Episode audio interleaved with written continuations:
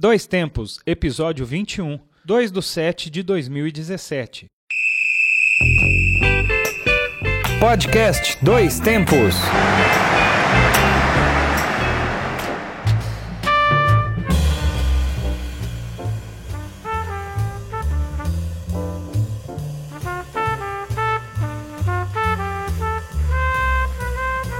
Olá, hoje é 2 de julho de 2017. Eu sou o João Luiz e este é o Dois Tempos, o podcast que leva até você informação, debates, opiniões e o melhor da memória esportiva. Eu sou o Alexandre Rodrigues e estamos aqui novamente. E eu sou Alexandre Rodrigues e estamos aqui novamente com um novo episódio da série de podcasts produzidos pelo Grupo Gabiroba. Agradecemos a você que nos ouviu em nossos primeiros programas e que continue com a gente. E para quem ainda não nos conhece, fica a dica. Ouçam dois tempos. Este e outros episódios estão na internet. Acesse pelo Twitter do Grupo Gabiroba, arroba Grupo Gabiroba, no Facebook e também no site Medium, medium.com barra revista Acréscimos. E também, é claro, não podemos esquecer do Instagram, instagram.com barra Grupo Gabiroba. E hoje aqui conosco nós temos a convidada especial, que na verdade não é convidada especial, já é membro fixo do programa. Já é uma gabiroba, né? Com certeza. De origem. Né? De origem. Raiz. De origem, raiz e extensão. Luana Carvalho, como está?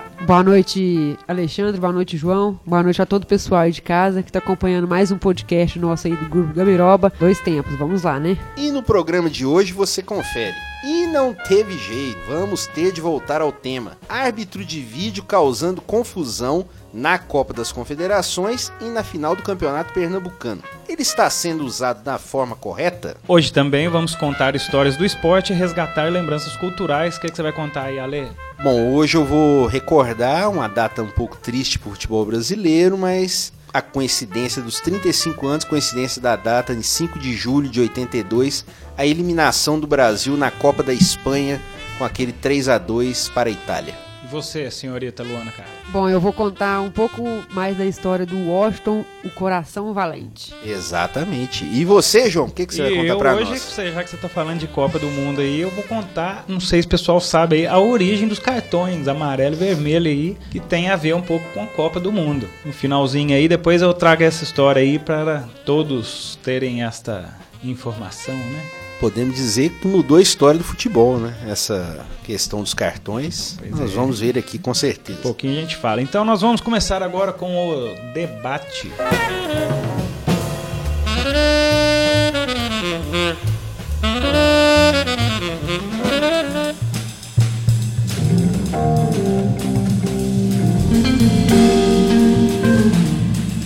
E não teve jeito, né, gente? Vamos ter que voltar a esse tema.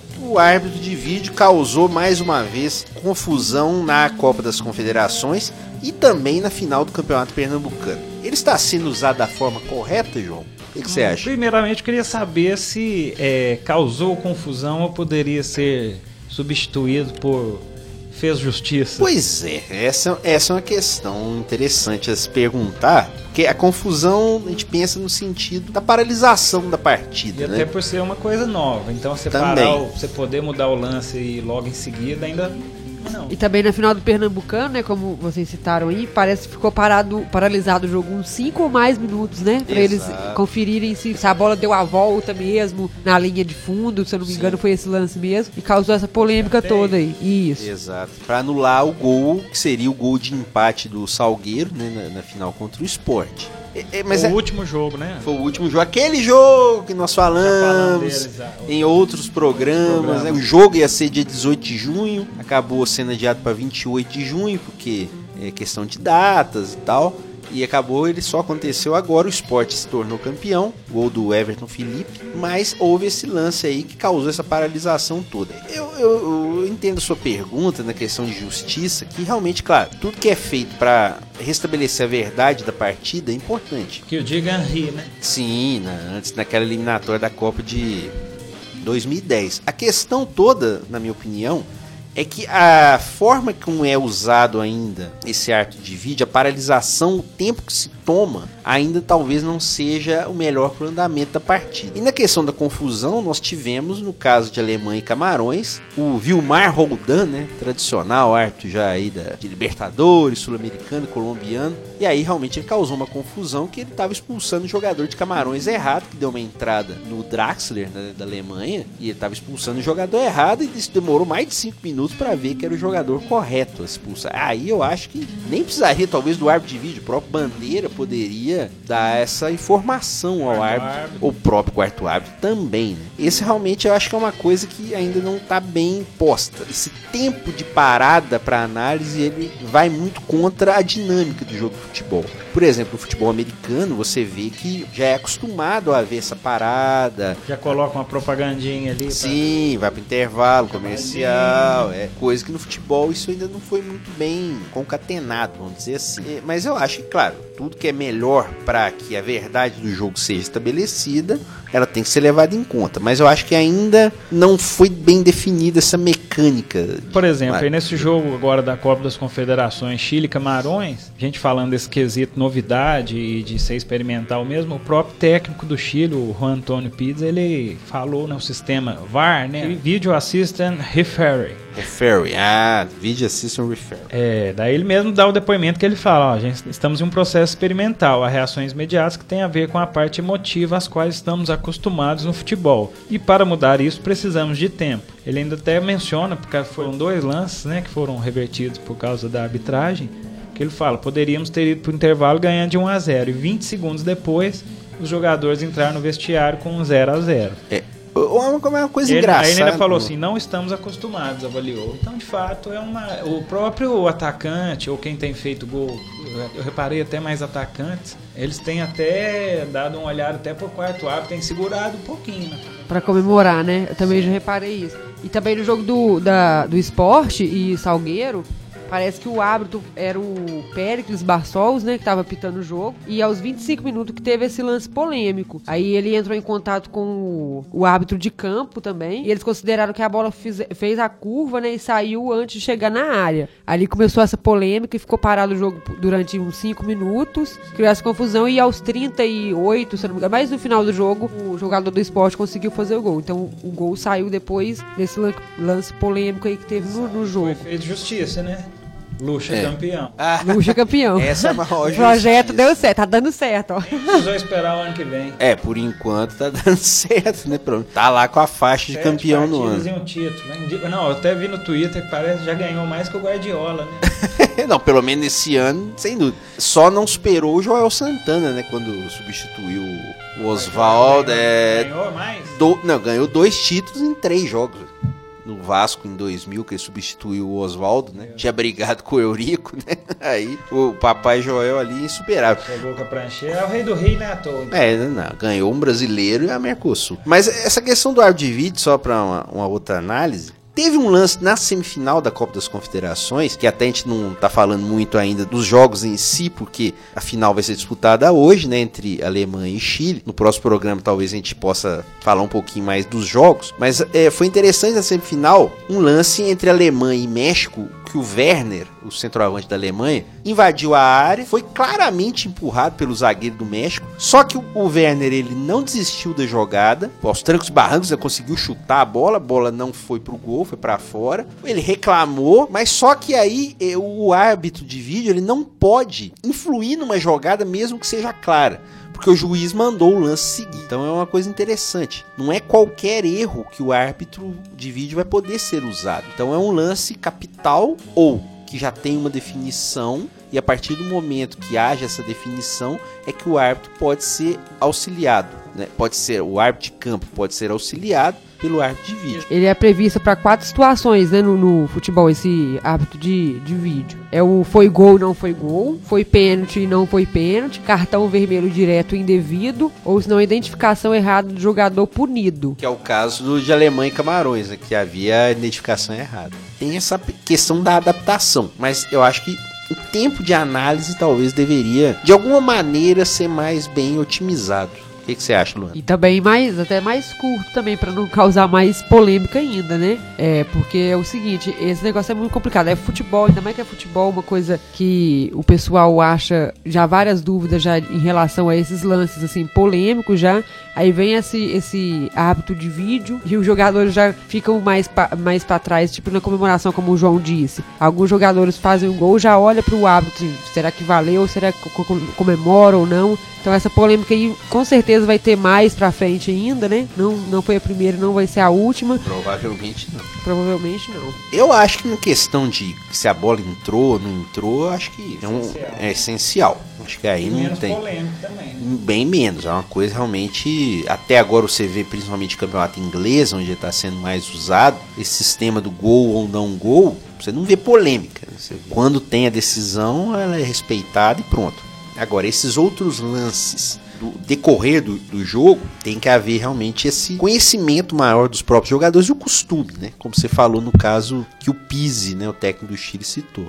Bom, então discutido aí a- o árbitro de vídeo, ainda temos a final aí da Copa das Confederações, Alemanha e Chile hoje. Alemanha e Chile, vamos ver o que que vai dar. E como eu já falei, acredito que isso aí vem para ficar, ainda vai ter muita coisa para discutir, mas a males que vem parabéns. Exato. Vamos continuar com o nosso programa então e vamos ao Guardião do Tempo.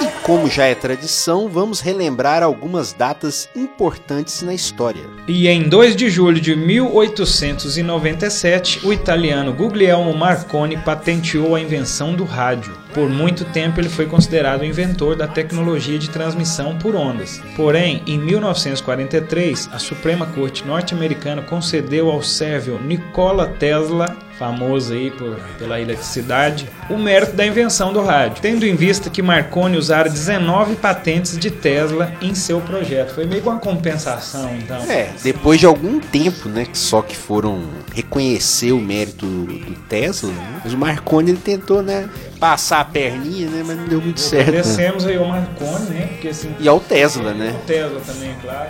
Não estaríamos aqui hoje. Não estaremos fazendo este programa que é originário, é claro, da rádio. Exatamente.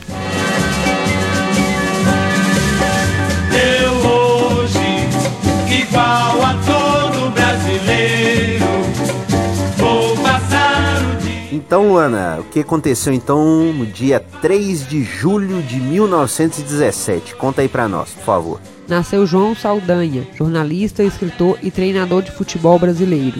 Foi um dos mais destacados cronistas esportivos brasileiros de todos os tempos. Como técnico, levou o Botafogo ao título carioca de 1957 e classificou o Brasil para a Copa de 1970. Saiu depois de divergências com o regime militar. Faleceu em 1990, depois de trabalhar como comentarista na Copa da Itália pela TV Manchete. O Saldanha foi pra Copa já bastante doente, nem trabalhou direito em muitos jogos, mas ele realmente ficou marcado por essa passagem na seleção brasileira que dá muitas histórias aí. E o Saldanha era realmente a a seleção das eliminatórias de 70 ficou conhecido como as feras do Saldanha. E foi ele que realmente classificou aquele time pra Copa, onde o Brasil foi vencedor no México.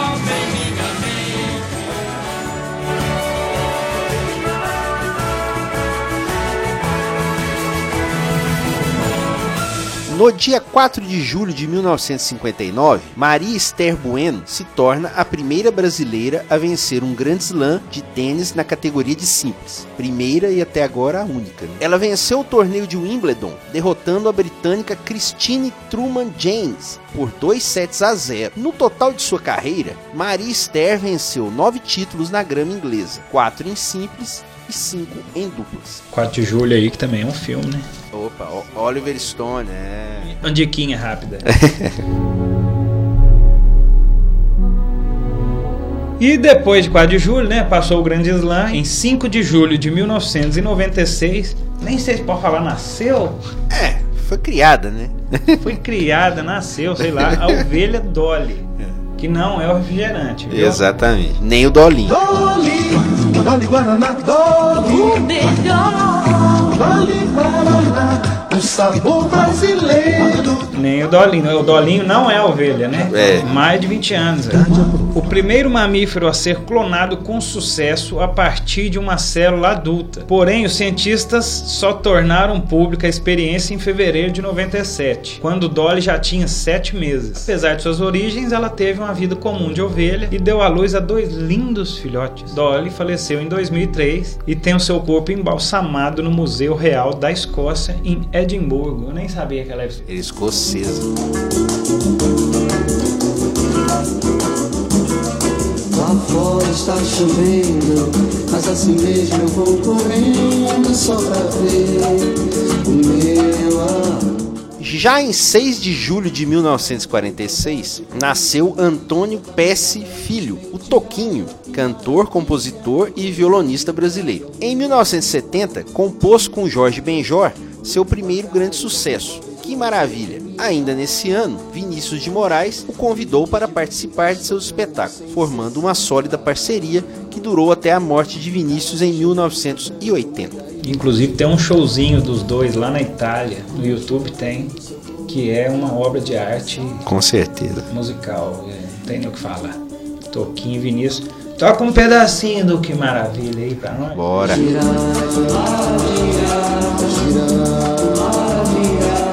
Lá fora está chovendo, mas assim mesmo vou correndo só pra ver o meu amor.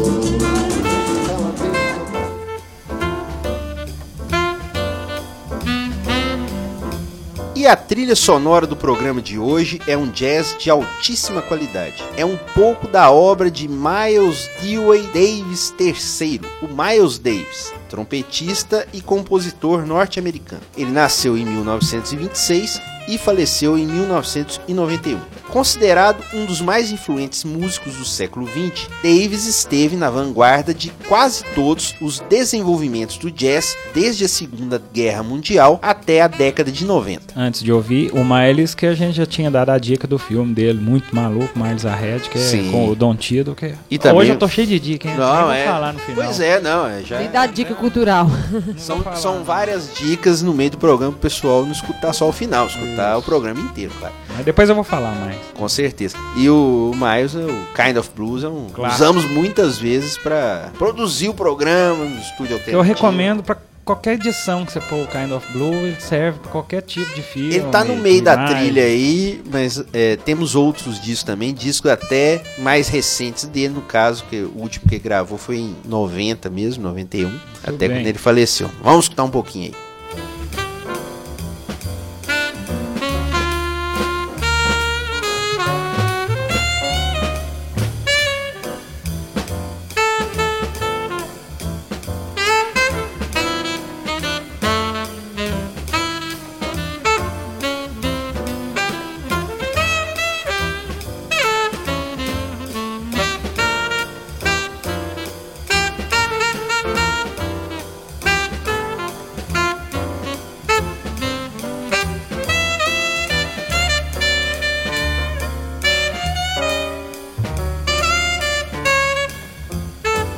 E agora vamos com um quadro que fazia tempo, né? Que a gente não fazia, né? Tá com saudade, né? Tá com saudade, em que pese a gente tem acompanhado aí alguns resultados aí Sim. daquele time lá da. O, ah, não, o Alexandre Aquele realmente nosso até viajou, Alexander. né?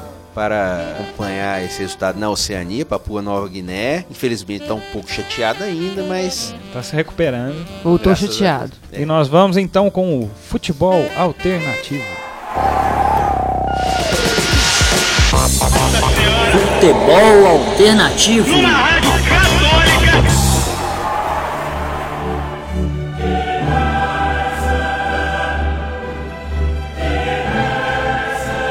Pra quem não sabe, a UEFA Champions League já começou. É, você que fica esperando só a transmissão em agosto, setembro. Os graúdos. Não, não, não, não, já começou a Champions League.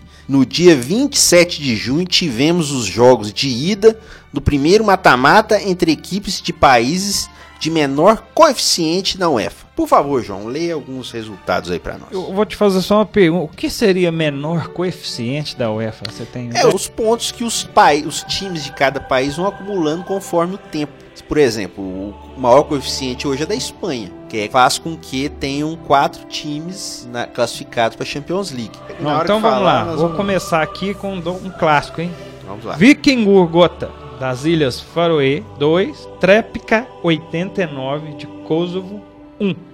É, esse 89 é bom explicar porque foi quando o clube foi fundado. Um apóstrofo 89. Outro jogo aconteceu, Hibernians de Malta 2, FCI Tallinn da Estônia 0.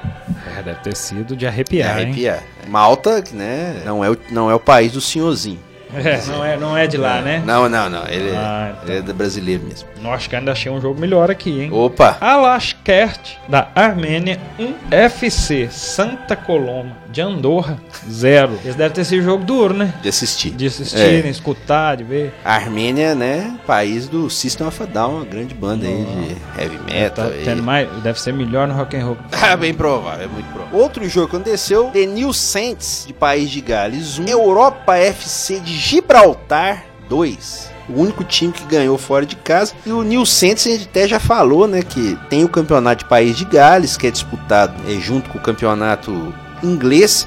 Tem até um time do País de Gales, o Swansea, que participa do campeonato inglês por opção, por ser pertencente ao Reino Unido. Esse tio Minha aí, Europa, FC de Europa, deve ter só o nome. É, não é, não é uma seleção da Europa como outros. Vamos ver aqui ó, o, último jogo aqui. Linfield, da Irlanda do Norte, 1. La Fiorita, de San Marino, 0. O La Fiorita é o time que a gente já falou aqui, do Já falamos. nosso grande Andy Selva. É, Andy Selva que não tá sendo mais convocado frequentemente. É o pra- herói, né? Do, o herói de San Marino o tá herói lá. de San Marino. Vai poder jogar, tem chance de reverter o placar aí, jogando em casa agora no segundo jogo. É, pode dar a informação do segundo Sim. jogo. Jogos de volta serão agora dia 4 de julho. Depois teremos mais três fases de mata-mata até chegarmos na fase de grupos principal. Aí sim. Já tivemos time até do Chipre chegando nas quartas de final da Champions League, né? Por que não? Sonhar, né? Não custa nada. Você curte algum time desses aí, Luana? Conhece? Tô meio perdido aqui, gente. Não, não, não acompanho, não conheço.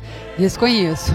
Quando eles forem campeões da Champions League, você vai ficar. Vai ser É. o seu preferido. Pois é, aí você vai comprar camisa. Aí eu vou comprar camisa, aí eu vou virar virar torcedora. fã, modinha, né? Tudo bom.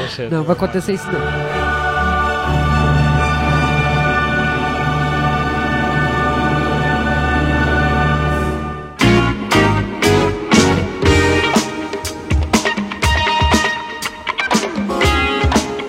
Bom, então vamos agora também continuar o programa com um quadrinho simpático, né? Opa. Pitoresco, que. Que saudade, tem gente que tá morrendo de Tem gente saudade. que tem saudade. Hoje nós vamos então, né? Aquele quadro onde as notícias mais bizarras, né?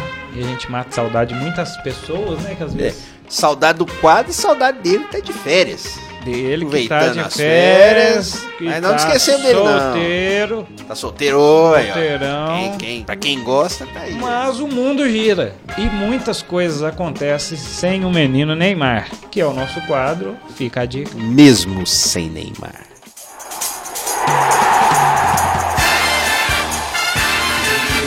Mesmo sem Neymar. Nós estamos criando um monstro no futebol brasileiro. Hoje você Então vamos começar hoje com você, Ale. Joga aí um. Pode ser então? Pode ah, ser então você, tá ué. aqui, gente. Então já tem uma na mão. Temos aqui já chegando no UOL Notícias, como sempre, uma grande UOL. fonte. UOL, a bomba aí do final da última semana. Mesmo sem Neymar, ministro do STF autoriza Aécio a retomar mandato no Senado. Aí, lembrando que a irmã dele já está em liberdade. Tá todo mundo solto, já está unida. tranquilidade. Pena que liberaram o Aécio só agora, que ele não teve chance de participar daquele leilão que nós falamos no programa passado. Ah, o Luciano Huck. que ele, se ele fosse, ele não ia poder Tiro andar o lance. Ele Pois- ia estar no banheiro. ele tá ocupado. Mas vamos lá, eu vou dar uma aqui que eu acho que a gente nunca falou, não. G1. G1. É, Ah, até não é tão comum, tem que ser né? citada, é. ó. Essa aqui é uma, uma notícia que não é tão bizarra assim dias de hoje no Brasil, mas dependendo de com quem foi, né? com Tanta simpatia, assim, Claro. expressa tanta bondade e simpatia, eu jamais imaginei que isso aconteceria com ele. E é onde aconteceu, ó. Ex-jogador Roger Flores né, o ex-Débora Seco, né, sofre tentativa de assalto no Leblon e leva coronhada. Pô, mas no Nossa. Leblon, velho, mano, cara... É, ah, Zé. Ia virar uma novela, ele realmente tira essa mística, né, do, do Leblon. Mas só quem tem que ver é, se o, o Roger levou algum carrinho nessa a tentativa, porque ele vai aí vai ter que pedir uma dispensa de alguns meses da, do Sport TV. Pois é, tem que ver se tá tudo bem, não teve nenhum problema muscular, né? E lembrando que a aula do nosso querido professor Jader, Jader Maia, um abraço, já. de Abraço. onde ele ensinou Isso. ali a posição da câmera, isso vocês lembram, né? Claro, de o eixo de 180 graus, não se esqueça. o eixo imaginário. Isso. Imagina o Roger. Eu vou fazer duas observações. O Roger com um galo vai ter que mudar o estúdio todo ali, né? Que se for do lado que ele aparece mais bonito ali, Jolie Glasses ali, né? Com um galão. E fica piada, né? Roger com um galo na cabeça. Pois é, ele que usou Como aquela assim? cabeça de raposo uma vez na. Pois Pegou da raposa, roubou da raposa comemoração do, do Carinha um pouco estranho, E a realmente. Luana explica pra gente. Tem alguma coisa aí, Luana? Alguma notícia absurda? Bom, mesmo sem Neymar, Biel muda o nome artístico para H após polêmica. Pera aí, pera aí. Hã? Como é, que- Primeiro, é. Quem? Biel. Aí agora fica, fica confuso. Biel ou Gá? H, Gá. G-A. Isso. Ele disse assim também que esse nome de Biel era um personagem e afirma: ninguém nunca me chamou de Biel. Eu sempre fui o Gá pra quem sempre se importou comigo. O Gá não é um personagem. O Gá agora é ele, né? Então vai começar tudo de novo, Facebook, conta nova. Mas, mas agora, mas agora o mais bizarro disso tudo é você falar nome artístico. É artista. Isso que é o mais bizarro. para refletir. Vamos lá, ó. Agora nós temos uma novidade aqui, porque ele não está presente agora, ele está viajando, acompanhando também o futebol alternativo. Me parece que ele foi até o Kosovo acompanhar o jogo de volta da Champions League, mas ele deixou gravada aqui a sua participação para o mesmo sem Neymar. Vinícius Xavier, por Sempre favor. preocupado aí com. Com certeza. Por favor, Vinícius. Mesmo sem Neymar, homem se intriga com conta da água quando descobre que o gato aprendeu a dar descarga. O gato, apelidado de Crazy Eye, surpreendeu seu dono nos Estados Unidos. O morador, preocupado com a conta de água exagerada, deixou uma câmera escondida no banheiro e descobriu que seu gato tinha aprendido a dar descarga no vaso sanitário. Olha aí, surpreendente o mundo animal, né? Sempre os vídeos de gato fazendo sucesso na internet. Tem o vídeo dele pra quem quiser assistir. Só digitar Crazy Eyes Cats. Tem uns bichos interessantes, hein? Tá aí o Vinícius sempre trazendo notícia de gato no programa. sempre lembrando do felino Pepito. Um grande abraço pros donos Pepito. dele também. Pera aí E que ele, ele, não, ele tem mais uma aí. Tem mais parece. uma? Tem. Ah, deixou gravado. Vamos lá, Vinícius, lá, por Vinícius. favor. Mesmo sem Neymar, pizzaria oferece biquíni de pizza por 10 mil dólares nos Estados Unidos. O objetivo é celebrar o dia do biquíni. Olha aí que beleza, hein? Eu vou passar mais uma saideira aqui, que é também de uma figura que é sempre rotineira nas redes. E é, eu acho que é uma fonte também nova aqui, eu não me recordo da gente ter falado, não, que é o tweet da revista Ken. Não é o Ken da Barbie. É, o Who. Quem? Ana Hickman anda de patins na sala da sua casa. Pista particular. É, pra quem já teve a oportunidade de ver a sala da Ana Hickman. Quem já foi lá jantar, né? Também a Luana Carvalho, inclusive, parece que já foi, né, Luana? Ih! Eu ouvi falar que tem gente que tá perdida lá na casa dela. Mas o mais jantar. engraçado dessa sala da Ana Hickman, que pelo nós já vimos as imagens, a Luana também contou pra nós, é que é uma sala daquele tamanho não tem uma televisãozinha. É. É inacreditável. Realmente. Pera aí, mas pera aí, pera aí. Tem mais uma gravação direto do Kosovo. Vinícius Xavier, por favor. A internet de lá que Com tá certeza, acabando. parece que tá boa. Vamos lá. Essa sem dúvida vai ficar marcado para a história do mesmo sem Neymar, de tão bizarro. Homem usa carta do jogo Monopoly para tentar escapar da prisão. Policiais disseram ter apreciado o bom humor, mas não adiantou, ele foi preso. Puta, é, É. se ele pudesse ter usado às vezes um, a casinha, um predinho, né? Estamos em dúvida se esse homem seria Aécio Neto ou não. Não, porque ele já tá liberado. Ah, tá né? liberado, não, desculpa. Ah, Ah, não, beleza. não. Vai falar mais uma, Luana? Lá. Manda, mano. Achei mais uma aqui, pessoal. Mesmo sem Neymar, funcionário de rede de fast food ataca gerente depois de ganhar prêmio de 140 mil aproximadamente. Furioso, um funcionário de uma famosa rede de fast food foi filmado atacando o gerente em um dos restaurantes da rede após confirmar o prêmio online. Eu acho que ele realizou um desejo de acho que 90% dos empregados, né? Você dá um na cara É. do chefe, né? Depois de ganhar uma bolada, né?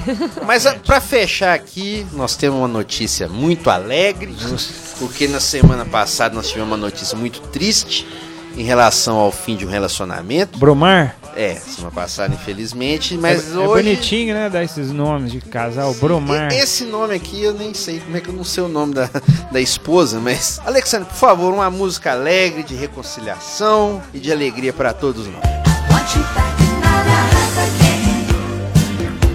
Programa 19, até você não está presente, João. Fala. Nós falamos. Escutei. De você escutou, né? Ah, Mas você vai vir com aquele é, trava-línguas? eu trava-língua que a gente às vezes não entende. PP, neném, né? Manda Mas aí. nós temos a notícia triste naquela época que PP tinha tido neném, mas tinha separado seu neném, que é sua esposa. Porém, o UOL nos traz agora uma ótima notícia. PP se declara para mulher e reata casamento. Mesmo sem Neymar, PP diz: Me perdoe pelo que causou. Poxa vida. Causou o quê? Fama? Pois é, eu tô esperando perdão dela pelas músicas dela há 20 anos e até agora. Tem música que é bom. É, É só aquela lá, né? É só aquela. Que nós não vamos tocar. Não nós vamos vamos tocar. respeitar vocês que estão nos ouvindo. É, ah, uma notícia boa, né? PP voltou com seu neném. Muito Isso é uma maravilha.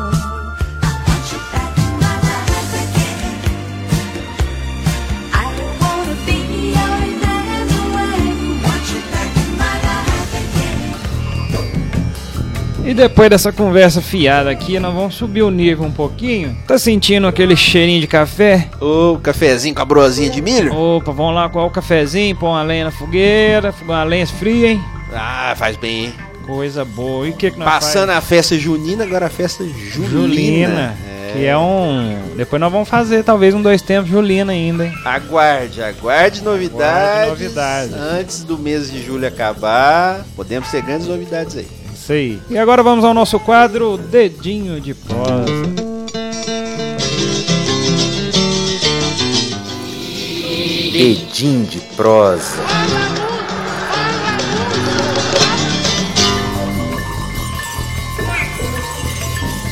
E mais uma vez vamos relembrar algumas histórias importantes e curiosas do mundo do esporte no nosso quadro, né? Querido Dedinho de Prosa. Quem começa a contar hoje aí para a gente é o nosso correspondente. Opa, ele deixou gravar também? Veja, ó, o homem é profissional. É incrível, hein? Vinícius Xavier. aproveitando que a internet tá boa. Como a gente não havia anunciado a história dele no início, porque É o- uma surpresa a internet sempre, a né? internet do Kosovo ela É, às demora a passar, né? Sim, tem esse problema, mas ele tem uma história pra nós que eu não sei, faço a menor ideia qual é. Vamos ver a surpresa. Pega Vamos leve, ver. Vinícius. Vamos Pega lá. leve. Então hoje eu vou contar pra vocês a história, a incrível história de experiência até de vida aí, né, pro torcedor atleticano, do encerramento da carreira do glorioso eterno ídolo do Clube Atlético Mineiro, Marques. Ex-atacante do Clube Atlético Mineiro, né? Que se aposentou aí já no, no apogeu mesmo da, da idade, quase com 40 anos, né? Se aposentou aos 37 anos. E o último jogo dele foi na final do Campeonato Mineiro de 2010, no jogo de volta contra o Ipatinga, nos 2 a 0 E para alegria do torcedor atleticano, ele se despediu com o gol do título, que foi o segundo. Se a gente até puder colocar aí na edição, foi um, foi realmente bastante emocionante. Olha o Marques, que linda jogada. Clareou Marques no miolo. Passou. Ricardinho para Marques. Pintou um golaço. Vai fazer. Caixa!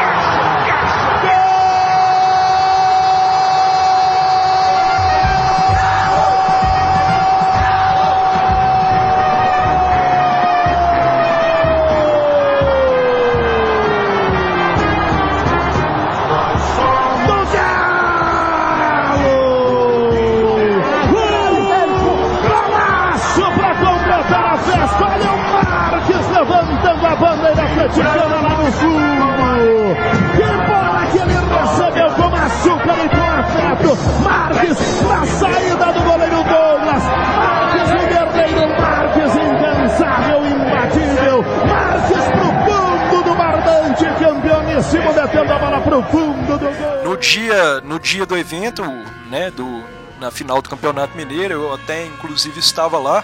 Mineirão ainda não tinha passado pela, pela reforma. Tinha mais de 60 mil pessoas e o gol foi com passe do também nostálgico aí jogador Ricardinho, que não deixou muitas saudades no Atlético, mas vai se ele vai ser lembrado por essa assistência, né? Deixou o Marcos na cara do gol. E o Marcos, o mais bacana de tudo, que foi um dos ídolos no Clube Atlético Mineiro que assim não conquistou muitos títulos. Ele foi ídolo pela, pela carência, pela habilidade e principalmente pela identificação com o clube. Ele jogou no Atlético por mais de, de 10 anos, incluindo todas as passagens dele. A primeira passagem dele foi em 97, onde ele fez dupla de ataque aí com o Valdir Bigode. Nisso ele ficou até o começo dos anos 2000. Depois ele voltou, né, no, no ano de 2005. Infelizmente, o, ano em que o Clube Atlético Mineiro desceu para a segunda divisão. Mas, porém, contudo, todavia, ele permaneceu no clube, demonstrando o apoio, né, e realmente contribuiu bastante para que ele fosse ainda mais amado e adorado pela torcida. Ele tirou a camisa com que ele estava jogando, pendurou na bandeirinha de escanteio, ele acenou para a loucura, balançando a bandeira assim, e ali foi emocionante mesmo. O estádio, para quem estava lá, uma emoção assim, realmente única. Oh, valeu, uma boa lembrança aí do Vinícius aí, do Marcos, grande jogador do Clube Atlético Mineiro. Bom, eu vou contar hoje a história aqui, porque eu não sei se todos conhecem aí, eu vou estar tá falando sobre a origem dos cartões no jogo de futebol. Você conhece a origem, Luana? Sabe não, é não conheço aconteceu? não. Vamos conferir aí. Pois é, o cartão vermelho e amarelo ele não existia no futebol até nos anos 70. Imagina como é que funcionava a expulsão, era só na base da prosa, hein? O juiz chegava na orelha do negro e Sai. tá fora, obrigado, até mais, tá convidado a se retirar. Claro que com aquelas palavras amáveis. E o que, que aconteceu? Como é que se deu a evolução para para remoldar aí essa situação da conversa. No jogo de 1966 pela Copa, né? A Inglaterra jogou contra a Argentina e teve um lance em que o jogador Ratim da Argentina, ele tentou se comunicar com o, com o árbitro que era alemão e ao fazer um gesto é, sinalizando onde foi o local da falta ou o que, que aconteceu, ele acabou por ser interpretado pelo árbitro como um gesto ofensivo. E mais uma vez ele foi convidado a se retirar na base da do grito, né? Do, da ordem. E o que aconteceu? O detalhe dessa expulsão talvez até foi mais polêmico que a história do cartão, porque quando o Ratinho saiu do campo, né? Ele tava muito puto, você imagina, a Argentina. Ele foi até a bandeirinha de escanteio, quebrou, né? Fez uma, uma sacanagemzinha ali. Tinha uma bandeira da Inglaterra, parece, né, Lê? Sim. Na, na bandeirinha, ele deu aquela quebrada na bandeira e não inconformado, ele ficou muito puto ainda e ele foi, sentou na cadeira da rainha da Inglaterra, que felizmente não estava no estádio na hora, né? Você imaginou ele sentar no colo da velha? Depois que o Ratinho deu todo esse show aí, chefe da arbitragem, eles pensaram que tinha que rever esse conceito, que não estava funcionando mais, futebol popularizando, né? Televisão, rádio, já estava virando um negócio mais bem mais mundial, né, público. E o assim. chefe da arbitragem, o Ken Alston, ele ficou com o desafio de resolver isso. Mas certa vez esse rapaz, né, esse cidadão, se deslocou até a cidade do México e quando ele estava andando num táxi, ele olhando ali o trânsito, ele viu que quando deu o sinal amarelo, o motorista reduziu a velocidade e quando deu vermelho, ele de fato ele parou. E foi onde que ele imaginou um critério onde que ele poderia dar uma advertência, né, alguma forma de controle da partida sem que retirasse o jogador imediatamente. Então, ele criou a questão do cartão amarelo e o cartão vermelho. É, como eu falei, a confusão aí do jogo da Itália e da Argentina se deu na Copa de 66 e na Copa de 70 foram introduzidos aí então o cartão amarelo e o cartão vermelho. Mas não tivemos cartão vermelho no primeiro, na primeira Copa, na Copa de 70. Tivemos o amarelo e quem que recebeu o primeiro cartão foi o mexicano Gustavo Penha. A um minuto de jogo, hein? O cara foi corajoso, o juiz, hein? Nem começou a regra, ele já. Jogando em casa, no México jogando pois em casa. Pois é, Copa Tem do México, também, exatamente. É, e, só, e também teve dois russos também, né? Foi uma discussão, é, Gil Vinadia e Genivad Logota. E somente em 74 que nós tivemos aí o primeiro cartão vermelho distribuído na Copa do Mundo, que foi o chileno Carlos Cazzelli. Levou, engraçado, né? O sul-americano sempre, sul-americano não, os americanos aí latinos. Sempre era, tem essa coisa da catimba. E o Chile que só tá nessa Copa por causa daquela história que nós contamos no Dois Tempos 9, né? Que o Chile ganhou por causa da desistência da Ah. União Soviética. O Chile foi pra Copa, não fez nada ainda teve o primeiro expulso. Pois é, um grande recorde aí pro Chile, né? E Negativo. tá aí na final da Copa das Confederações. Bom, gente, essa Veremos. foi então a origem aí dos cartões. Não sei se vocês sabiam, mas imagina a confusão antes. Lembrando que a regra do cartão amarelo ela é a regra número 12 aí do das regras do futebol aí, né? Está previsto lá. Futebol, pra quem não sabe, só tem 17 regras. Isso aí é a regra 12 de 17. Com o arbitragem de vídeo agora, provavelmente vamos ter que acrescentar mais uns dois incisos ali, quem uns dois sabe. artiguinhos. É, ou uma, que é uma linha. Uma linha. A linha, exatamente. É isso aí.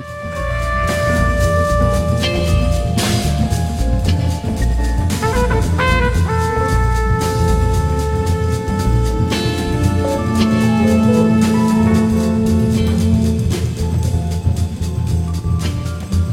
vou falar um pouquinho da eliminação do Brasil na Copa de 82, que no dia 5 de julho agora completa 35 anos.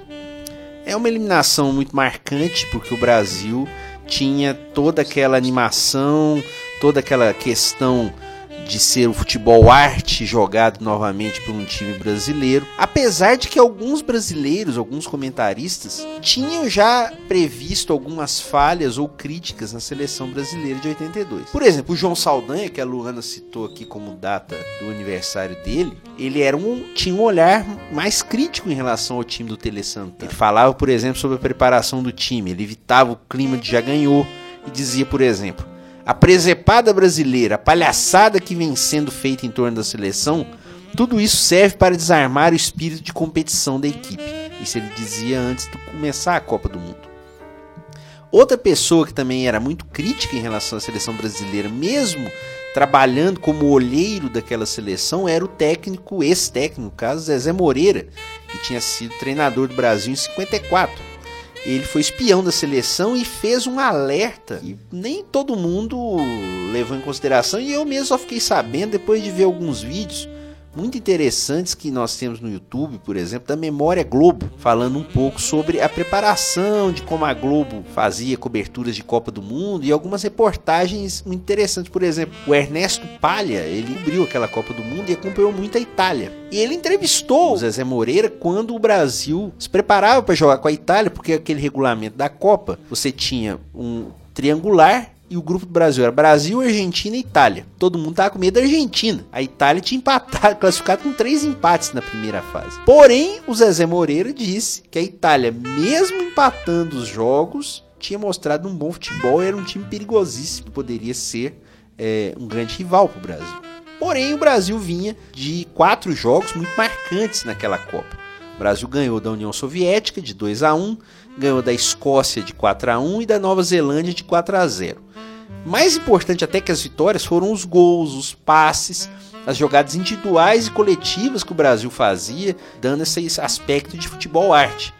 Se for comparar, por exemplo, com a seleção de 94, o Brasil ele teve um total de 15 gols marcados em 5 jogos. Aí eu já estou contando 3 a 2 que é derrota para a Itália. O Zico fez 4 gols, o Falcão fez 3, o Sócrates fez 2, o Éder 2, o Serginho 2, Júnior 1 e Oscar 1.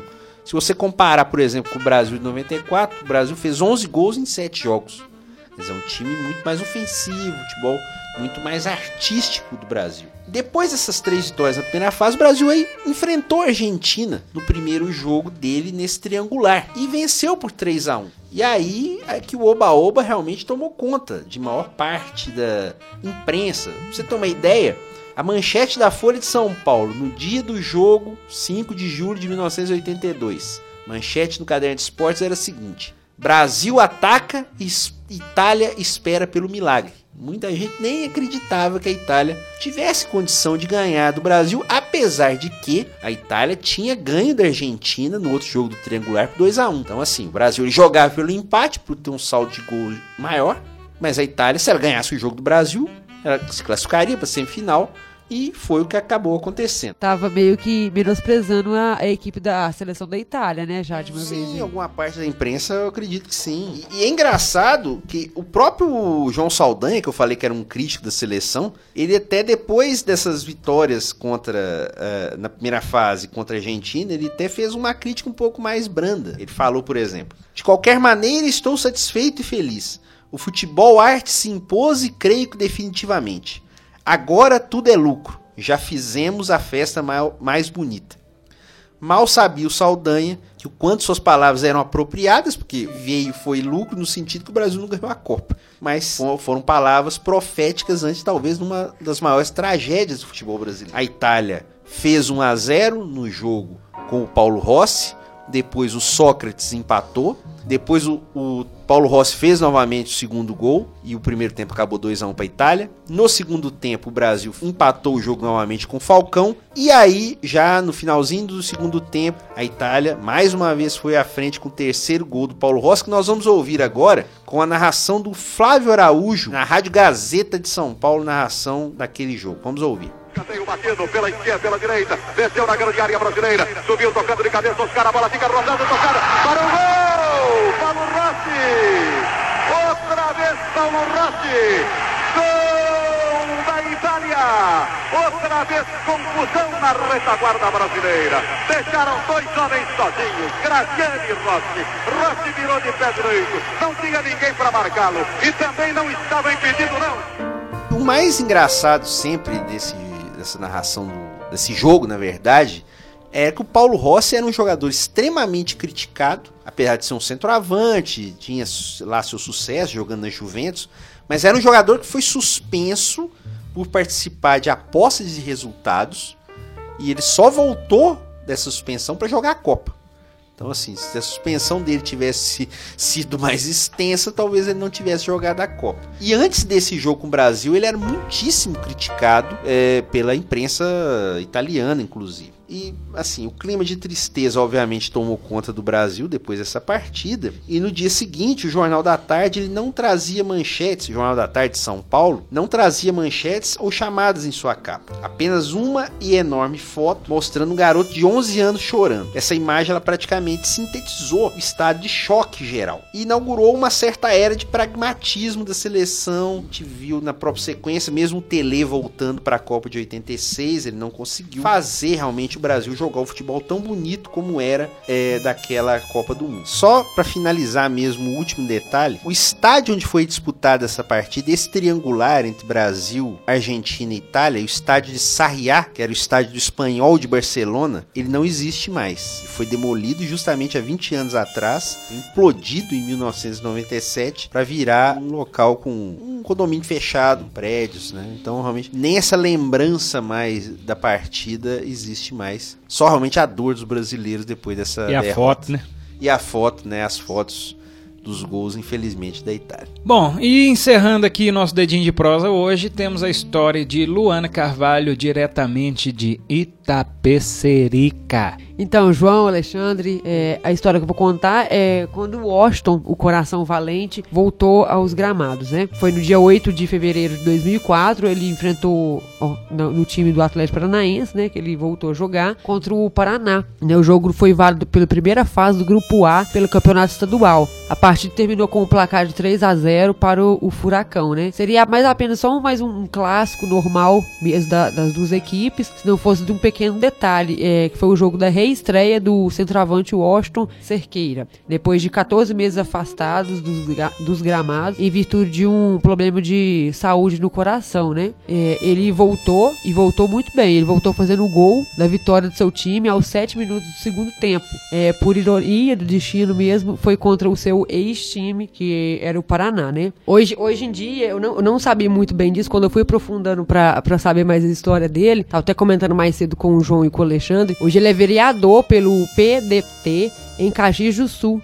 Né, ele, e ele avalia a importância do gol dele naquele, naquele jogo. Ele disse o seguinte: foi o gol mais inesquecível de minha carreira, este da minha volta, um ano e dois meses depois de parar, diz ele. Os registros da época não desmentem, né? Depois de marcar o gol, o atacante correu chorando para comemorar o gol E era, era muita emoção, só havia emoção no momento, né? E no final do jogo também o, o técnico do Atlético Paranaense substituiu ele para ele receber os aplausos, né? do- dos torcedores das duas equipes de pé. Ali os torcedores das duas equipes aplaudiam ele ali, comemorando a volta dele. E ele, lógico, ficou muito emocionado com essa volta, podendo marcar o gol da vitória, né? E o lance talvez que mais marcou nele foi o gol que ele não fez, né? Que foi na final da Libertadores da América, onde ele perde o pênalti ah, jogando contra a LDU. LDU. E ele perdeu o pênalti. Eu confesso que eu torci por ele nesse dia aí, viu? Ele foi dispensado do Fenerbahçe da, da Turquia por apresentar uma lesão cardíaca, né? Que obrigou a passar por um cateterismo e uma angioplastia. Ele ficou sem clube e sem rumo. Aí foi que o Atlético Paranaense entrou em- na jogada, né? E ganhou a parada. É, ao comemorar os seus gols, ao comemorar seus gols, a partir de então, o Washington passou a bater no coração. E a torcida lhe grudou o apelido que acompanhou até o fim da carreira, que é esse de Coração Valente. Muito E o mais inacreditável de tudo isso é que o Washington, em 2004, ele foi artilheiro do Campeonato Brasileiro. Pelo Atlético Paranaense. Pelo Atlético Paranaense. Porque ele jogou ainda depois do Fluminense, no São Paulo e no Fluminense. né? Ele voltou. E foi interessante você lembrar onde que tinha jogado no Paraná, realmente. que Eu lembrava que ele tinha jogado no Caxias, na, na Ponte Preta, mas no Paraná realmente eu tinha esquecido que ele jogou lá Ele mesmo. também jogou no Tóquio Verde e no Urawa Red Diamonds. Jogou o Mundial de Clubes contra o Milan, né? É, Chegou a chegar na semifinal. É. Agora nós estamos na reta final do programa de hoje, mas ainda temos as dicas culturais do Dois Tempos no nosso quadro Acréscimo. Acréscimo. Por que o Valdemar? E para começar esse quadro hoje, nós vamos com a dica de disco. É, ele não está aqui também, mas ele deixou gravado. Vamos deixar então vocês agora com a dica de disco de Alexander Alves. Por favor, Alexander. Olá, Alexandre, olá pra toda a galera do Dois Tempos e pros nossos ouvintes de casa também que tá nos acompanhando. A minha dica cultural de hoje é mais um álbum musical, só que dessa vez dando um espaço maior pra música alternativa brasileira, mais recente. É o álbum EST da dupla Edgar Scandurra e Silvia Tape. Scandurra é guitarrista da banda Ira e aparece nesse disco fazendo um som diferente, um lance bem indie, mais leve, com um ritmo mais heterogêneo, um lance meio lo-fi, quase um plugged, inspirado nas praias de São Paulo. O álbum foi lançado no início de 2016 pelo selo 180, que é a mesma gravadora que consagrou os meninos do Termo e da banda Cachorro Grande. E uma curiosidade é que uma entrevista na época do lançamento do álbum para a revista Folha, a dupla falou que grande parte do álbum foi gravado e gerado no aplicativo GarageBand, ou seja, num telefone celular, nas praias de São Paulo durante a noite. São 10 faixas, um álbum bem curto e que eu recomendo bastante para quem quer ficar por dentro do que a música alternativa brasileira está oferecendo aí. EST da dupla Tape Scantu.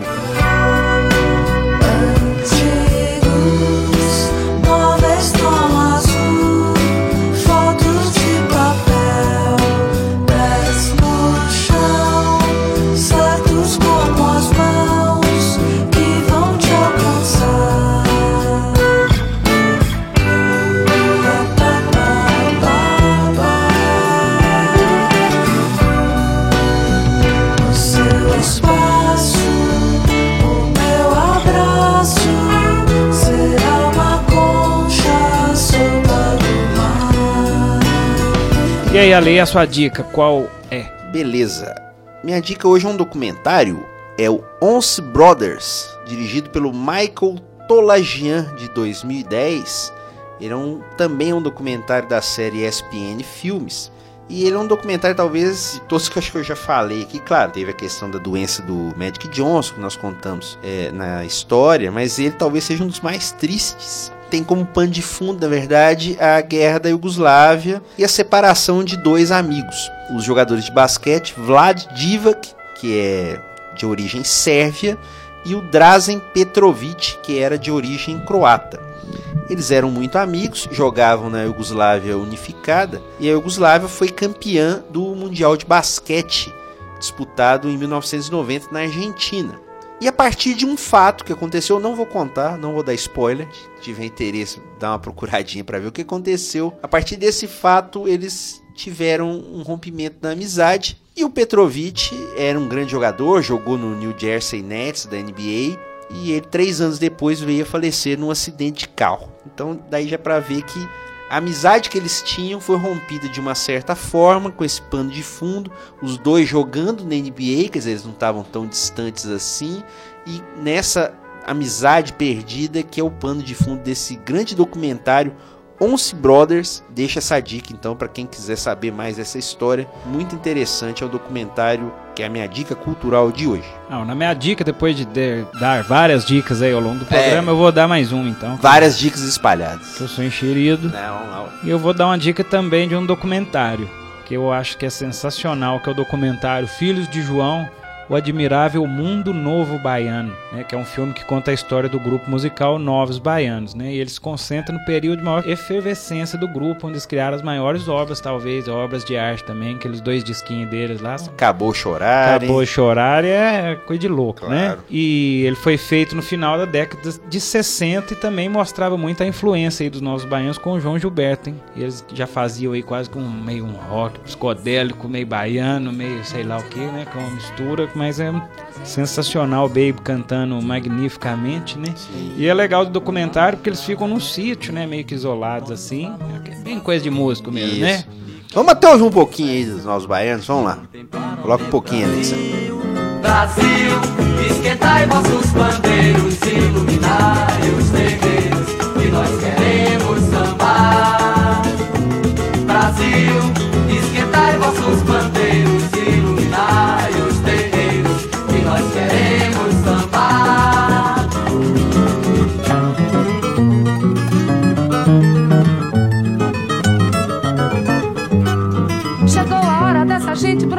mostrar seu valor.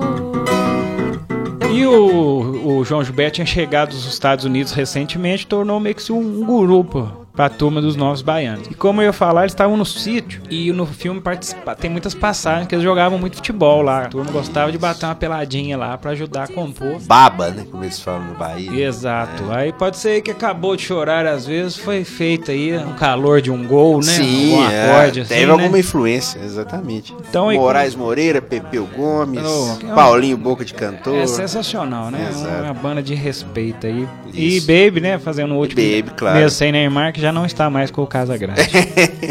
Sempre bom lembrar. e Luana, pra encerrar? A minha dica cultural dessa semana é um, um filme, não sei se vo- vocês já ouviram falar, chama um filme brasileiro de drama Casa de Areia. O filme conta, né, após a morte do marido em um acidente, uma mulher grávida e sua mãe lutam para sobreviver no rigoroso deserto do Nordeste brasileiro com a ajuda de um morador local. O morador local ele, ele aparece depois de um tempo para ajudar a mãe e a filha, né, a, a, vamos dizer assim, a sobreviver nesse local deserto. É, o cenário todo é no, no dese- deserto mesmo. Isso, isso. É muito interessante esse filme, muito bonito mesmo. E a atuação da, da Fernanda Montenegro é fantástica. Então de, deixo a dica aí que é muito interessante esse filme. Valeu então, Luana. O Dois Tempos está nos acréscimos, mas ainda dá tempo de tocar uma musiquinha, né, João? Claro, sempre. E hoje vamos celebrar o nascimento de Arnaldo Batista, cantor e compositor brasileiro que fez 69 anos, nasceu em 6 de julho, mais conhecido com seu trabalho na banda Mutantes. Ué, mas foi sonzeira aqui hoje, hein? Pois é, ué. Os né? baianos, Aqui Mutantes. é daí pra cima. Ele também tem uma carreira solo com discos marcantes como Loki. É, que inclusive é o nome do documentário que fala sobre a vida dele. Então vamos ouvir aí de Arnaldo Batista, Uma Pessoa Só. Disco Loki, 1974.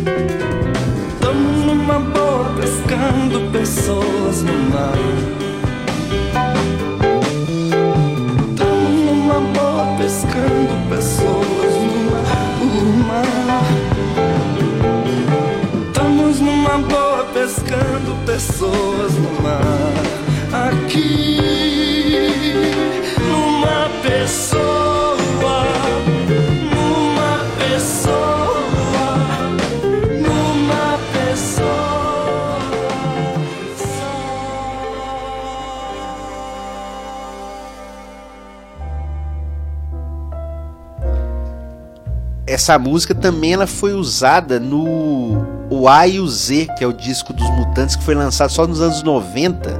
Tanto é que ela foi composta pelo pessoal do Mutantes, o Sérgio Dias também, o Liminha, e o Dinho Leme, que é baterista também de uma época dos Mutantes. Dinho Leme, que é irmão do Reginaldo Leme, comentarista, Comentarista. de Fórmula 1 Ó. da Rede Globo. Quem diria, hein? Pois é, não, é, participou do Mutantes uma época assim. Bom, gente, o episódio 21 do Dois Tempos vai ficando por aqui. Eu queria agradecer aí mais uma vez pela audiência e pedir a todos aí para compartilhar o podcast nas redes sociais. Se você ouviu, conte para os colegas e espalhe aí a nossa ideia e o nosso programa. Lembrando sempre que o programa está postado no Twitter do Grupo Gabiroba, arroba Grupo Gabiroba, no Facebook e também no site Medium, medium.com barra revista Acréscimos. E no Instagram, tá o link aí de tudo, quiser conferir o programa de hoje. O Dois Tempos de hoje foi gravado no estúdio de rádio do curso de Comunicação Social da UENG de Vinópolis e teve apresentação de Alexandre Rodrigues e João Luiz Reis. Comentários hoje da Luana Carvalho conosco aqui nos estúdios e os pitacos aí, os comentários de Vinícius Xavier. E também de Alexander Alves com a Ah, sua di- sim, é dica de disco. Claro. Trabalhos técnicos e sonorização de Alexander Alves, Júnior Kemio e Max Miller. Redação aí do Alexandre Rodrigues. Dois Tempos é uma produção do grupo Gabiroba.